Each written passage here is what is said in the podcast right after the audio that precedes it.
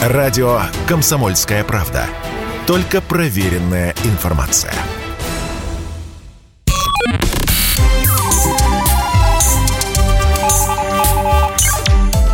Передача данных.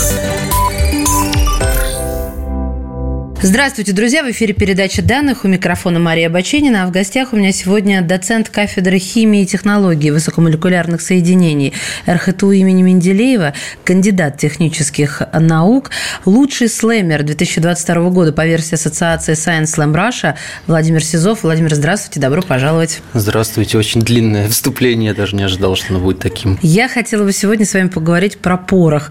А давайте скажем, что это вообще такое. Есть ведь какое-то определение пороха, да? По классике, то, что я читаю, порох – это многокомпонентная твердая система, способная к закономерному горению, без доступа окислителей извне и с выделением значительного, существенного, большого, огромного количества энергии и газообразных продуктов. Вот вы сказали большого, а, огромного, очень большого да, количества энергии.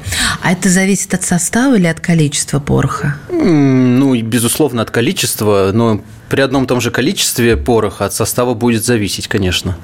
Ага. Сколько выделится, там, грубо говоря, тысяча или 1200 там, Чего? килокалорий из килограмма. Там... Тут тоже как... Вот это уже мне близко, килокалории.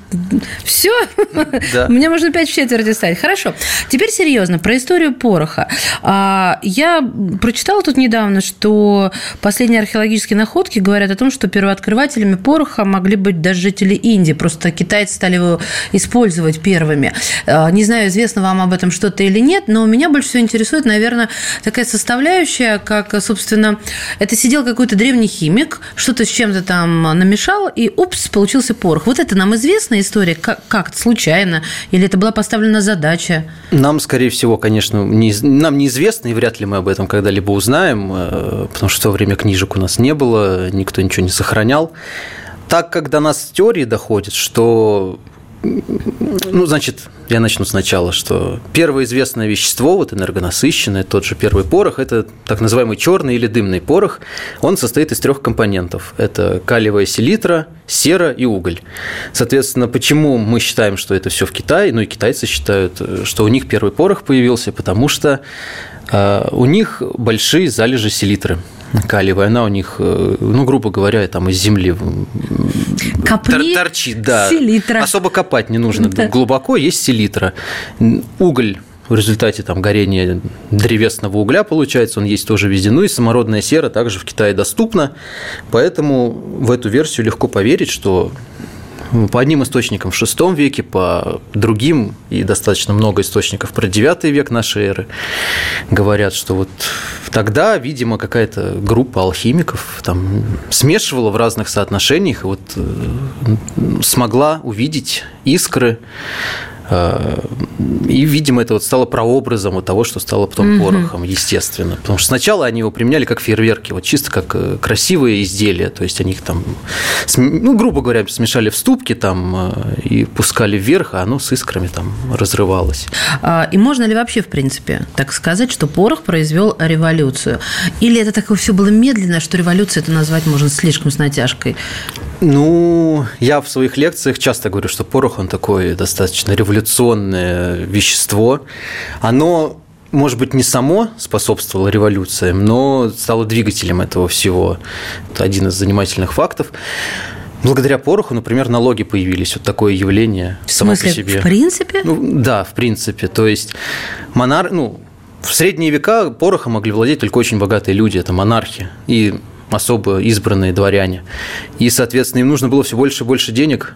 А откуда брать деньги? Ну, и они догадались, что лучше брать с обычных людей, чтобы там, закупать селитру, если это в Европе, например, там, или строить новые там, мельницы для того, чтобы более крупные партии пороха производить. То есть, ну, не буквально, что вот порох там, и налоги, но косвенно он стал вот одним из важных э, таких э, факторов. С другой стороны, то есть вооружение. Вначале были пушки большие, громоздкие, не очень удобные, страшные. Для... То есть порох сначала для пушек был, а не для ну, оружия или пистолей? Да, потому что сначала наверное, не было пистолетов пистолетов, не было ага, ружей, да. не было мушкетов. И вот, грубо говоря, опять же, цари владели порохом, а у них были большие пушки. У Попримских были пушки большие. У Ивана Грозного, это же он у, у Ивана Грозного, пушечные да. дворы. А да. обычные солдаты с копьями ходили, с луками, они тоже хотели себе орудия. И вот видные умы того времени, в том числе и Леонардо да Винчи, работали над тем, чтобы сделать миниатюрные пушки, каждому вручить по пушки в руки. И вот, в частности, видный ученый того времени, например, Леонардо да Винчи придумал не, собственно, там, мушкет или ружье, а замок колесцовый, да, чтобы воспламенять порох, который будет выталкивать пулю уже из ствола. Соответственно, сначала это были тяжелые ружья, мушкеты те же, которые слабаки не могли тащить в руках, там оно весило килограмм 15-20. А, ну и впоследствии дошло до современного стрелкового вооружения, пистолетов, там, снайперских винтовок и так далее. А какая была главная проблема в самом начале с порохом? С порохом все было непросто. Это мы сейчас, там, смотря назад в историю, там, веками можем отмерить, что там, в IX веке было то, в XIV дошло до этого. Сначала была большая проблема, что не знали, как его хранить. То есть его нельзя было хранить на улице или под дождем, потому что когда порох намокал, он не давал той энергии, он вообще не воспламенялся. Суть в том, что дошли до того, что порох надо сначала хранить сухим, потому, чтобы он не слеживался. Потом, во-вторых, конечно, это фактор опасности. То есть э, его производство черного пороха, оно достаточно простое, оно и сейчас не особо изменилось за эти э, тысячелетия, десятилетия, века. Это мельницы, и можно было его перетереть, и часто были взрывы, то есть вот это была опасность. Я тоже встречала следующую информацию, что самые ранние формулы пороха, а, вот они были настолько первое пороховое оружие, а, оно было слишком слабым, что даже не пробивало кожаные доспехи, не говоря уже о латах. И более того, на протяжении трех веков а, пороховое оружие по всем параметрам даже уступало лукам и арбалетам. Когда мы сейчас говорим о каких-то там э, ракетах, которые летают с континента на континент, э, представить, что там порох, который изобрели китайцы, но это ухмыляешься, да нет, наверное, нет. Безусловно, нет. Э, тот порох, что изобрели китайцы, он сейчас применяется, вот, по сути, только в стрелковом вооружении, ну или вот как инициатор там, для пиротехнических систем, например. А те пороха, что сейчас используются, там, будь то в ракетах или в газогенераторах, их, конечно, несколько видов, они отличаются по составу, некоторые достаточно существенно, то есть тут надо конкретно разбирать. Предлагаю начать то, о чем вы уже упомянули, что есть дымный порох, а есть бездымный. И что к бездымному пришли случайно. Во-первых, да, при стрельбе э, когда выстреливает там снаряд из пушки в те времена, в 17 веке, 18 веке, после него остается много дыма.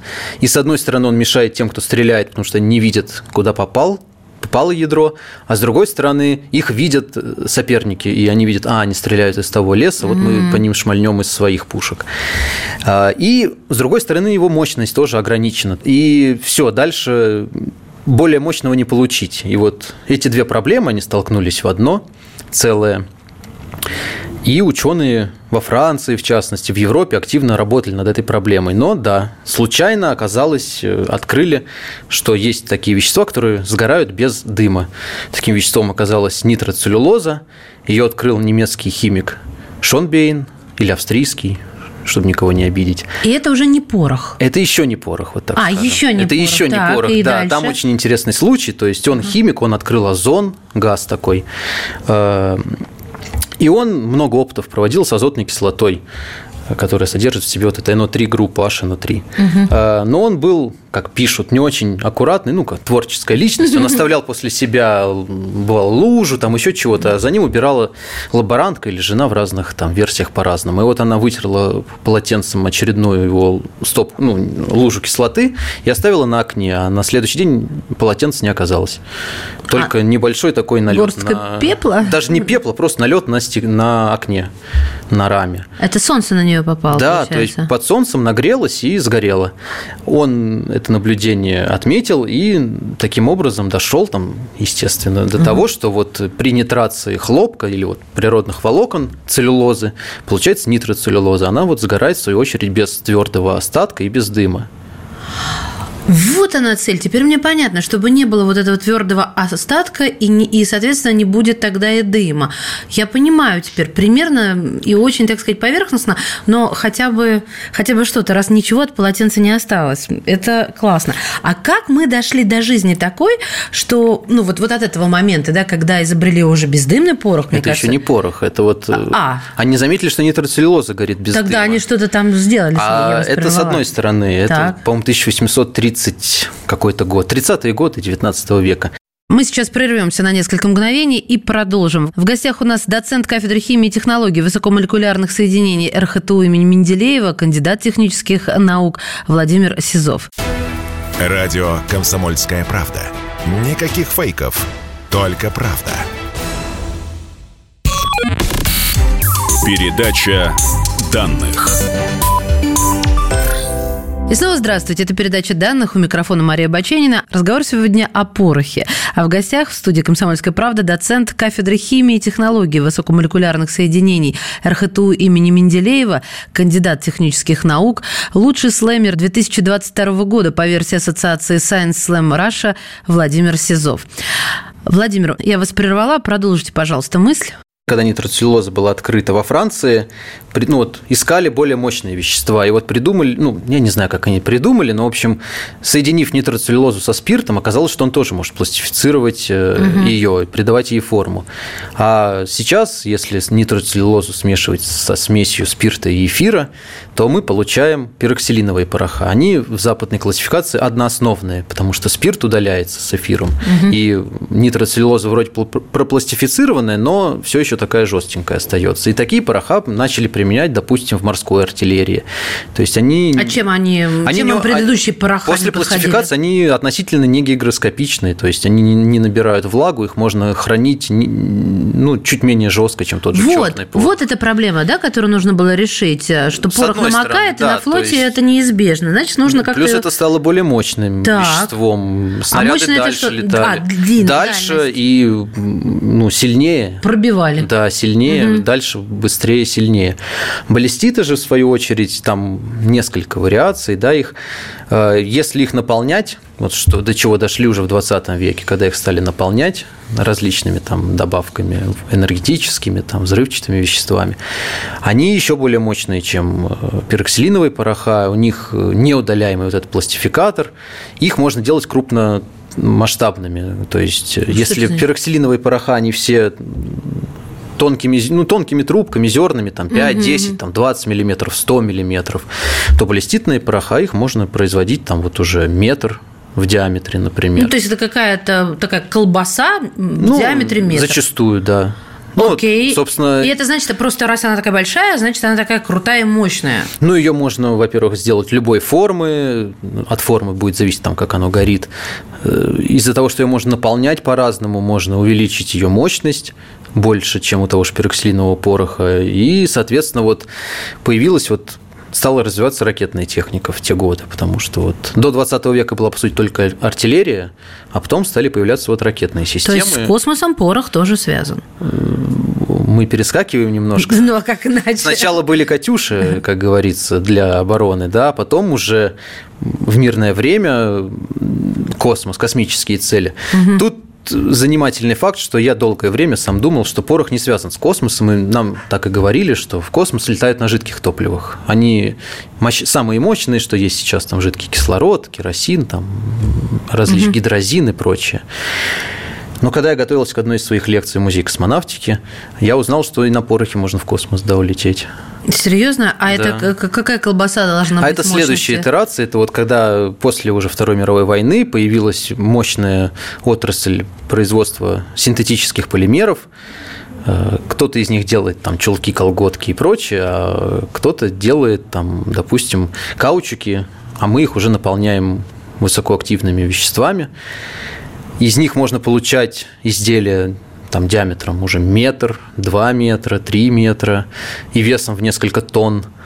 И таким образом можно направлять их вверх в космос. Вот, например, сейчас э, недавняя новость была ракета СЛС, американская, НАСА запускает. Она вот на твердотопливном ускорителе, там каждая шашка сколько-то десятков тонн весит.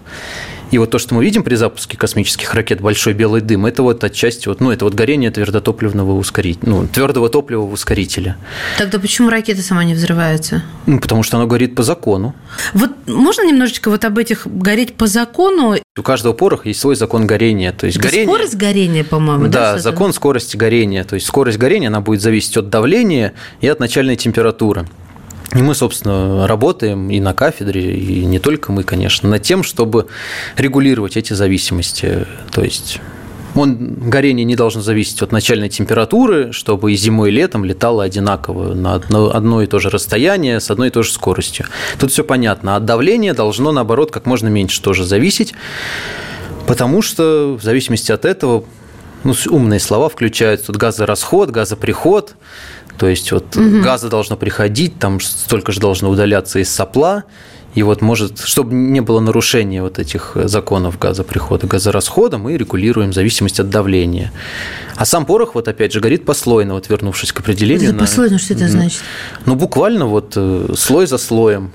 Ну, это если представить многослойный торт, а, где мы его поджигаем? Мы подожгли свечку вот ну, с торца, торт. сверху. А, ну да, ну, сверху, грубо, да. Свечка догорела до основания. начал гореть первый слой, второй То есть, слой. и он прям так слоями горит равномерно. Да, по очереди. То есть, Красиво. первый слой, сразу второй, третий. Ну, на высокоскоростную камеру можно увидеть буквально, как эти слои исчезают. Расскажите, пожалуйста, про мирное применение пороха. Ну, их очень много, на самом деле, мирных применений пороха. И я обычно в своих выступлениях отмечаю несколько, там, 3-5 самых интересных, на мой взгляд. Ну, в частности, это вот космическое применение, да, он в твердотопливных ускорителях. А, система аварийного спасения космонавтов. Так. Например, как минимум трижды она спасала жизни наших космонавтов. Вот последний случай. То есть э, э, в ракете есть все-таки тот самый порох, который, если что, сработает. Порох очень много в ракете. То есть вот на старте, если пока еще ракета не улетела из атмосферы Земли, если что-то идет в нештатном режиме, то космонавтов катапультирует, отдаляет от угу. корпуса, и они спасаются, а ракета взрывается.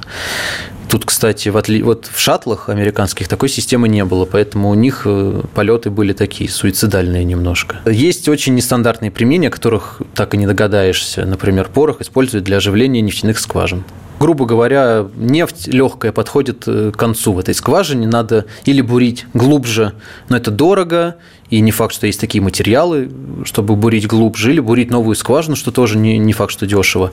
А есть специальные топлива специального состава, в газогенераторах они опускаются в эту скважину, там, исходя из состава породы, подбирается так чтобы при горении выделялись соответствующие газы, соответствующие там угу. кислоты, растворяли с одной стороны почву, с другой стороны теплом, там парафиновое отложение разогревали. И нефть, грубо говоря, сбоку вот э, подходит в эту самую скважину, еще ее год, два, три можно добывать. Еще, например, э, ну, не совсем порох, но вот э, пороховые композиции, там, пиротехнические композиции, они, например, используются в подушках безопасности. Ну, не в подушках безопасности, а в пиропатроне, который вот Я уже в случае аварии, например, при ударе вот как раз... Э, Благодаря ему выстреливает подушка безопасности. Да, за там 20 миллисекунд столько газов выделяется, чтобы подушка выстрелила и спасла, собственно, нашу голову. Потрясающе. Вот, например, одно из применений, можно найти видео, например, как Олимпийский огонь в Сочи передавали по дну Байкала, под водой, э, потому что в составе этого факела была разработка, в частности, нашей кафедры, вот эти шнуры, которые могут гореть под водой. То есть вода не останавливает их горение, они горят также вот равномерно, послойно, там не, не очень быстро, но можно даже передать этот огонь.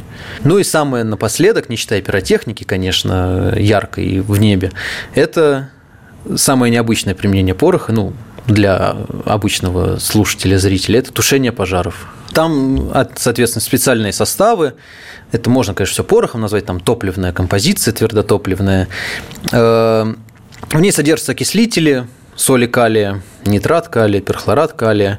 И при горении образуются ионы калия, калий плюс, которые останавливают цепные реакции с кислородом, тем самым уменьшая количество активного кислорода и... Э, а сами они не воспламеняются потом? Вот это Нет, энергия? нет, это вот такие так называемые аэрозольные топлива, аэрозольные пожаротушащие композиции. Они очень хорошо работают в закрытых помещениях, на открытой местности особо они нет от них толку. А, аэрозоль, он окутывает там, помещение необходимое, там, можно с людьми, можно без людей, там, в серверных, в библиотеках мы разные задачи решали. А, разный состав просто надо делать, допустим, в музее, если ставить, надо, чтобы мало угарного газа было, чтобы люди успели эвакуироваться все. Угу. В библиотеках там нужно, например, чтобы меньше кислотных э, было остатков, чтобы страницы не страдали э, книг. То есть, получается, в разных местах висят огнетушители с разными наполнителями? Э, ну, есть... Или разные бригады выезжают? Есть, нет, есть огнетушители, конечно, а есть вот специальные установки вот аэрозольного пожаротушения. Там, да, исходя из конкретных задач, там разные составы. Горение можно тушить пожары, это всегда поражает воображ... воображение и да. удивляет слушателей, зрителей, и меня до сих пор удивляет. Супер. А, ну, знаете, вот э, мальчишек больше всего, конечно, интересуют всякие эти штуки, а, я имею в виду с поджиганиями, с взрываниями. Это вот прямо путь юного химика к химику взрослому. Вы да. с, с этим согласны? Безусловно. Единственное, что до 18 лет не рекомендуется, это все делать, потому что и, не и, вне, дома. и вне стен университета, даже вот так, потому что это вплоть до уголовного преступления. А в стенах университета под присмотром опытных преподавателей без проблем. Мы постоянно каждый день что-то сжигаем, исследуем, экспериментируем. И посмотреть на это можно, например, если 10 декабря оказаться в Тушинском комплексе РХТ имени Менделеева, где наш факультет вот вы кафедру назвали, а есть факультет инженерный химико-технологический, у нас будет день открытых дверей, где декан расскажет о факультете, я, возможно, там прочитаю какую-то лекцию, а может быть, покажу мастер-класс, мы еще решаем по программе, что там будет. По взрыванию чего-нибудь. По сжиганию чего-нибудь. По сжиганию, да. Ну, спасибо вам большое. Мне, мне понравился такой задор, с которым мы поговорили о, о серьезном, потому что, ну, действительно, очень такая штука, которая изменила мир и ход истории. По-другому тут не скажешь, ни больше, ни меньше. Доцент кафедры химии и технологий высокомолекулярных соединений РХТУ имени Менделеева Андреева, кандидат технических наук, лучший слэмер 2022 года по версии Ассоциации Science Slam Russia. Владимир Сизов был сегодня в передаче данных. Спасибо. Передача данных.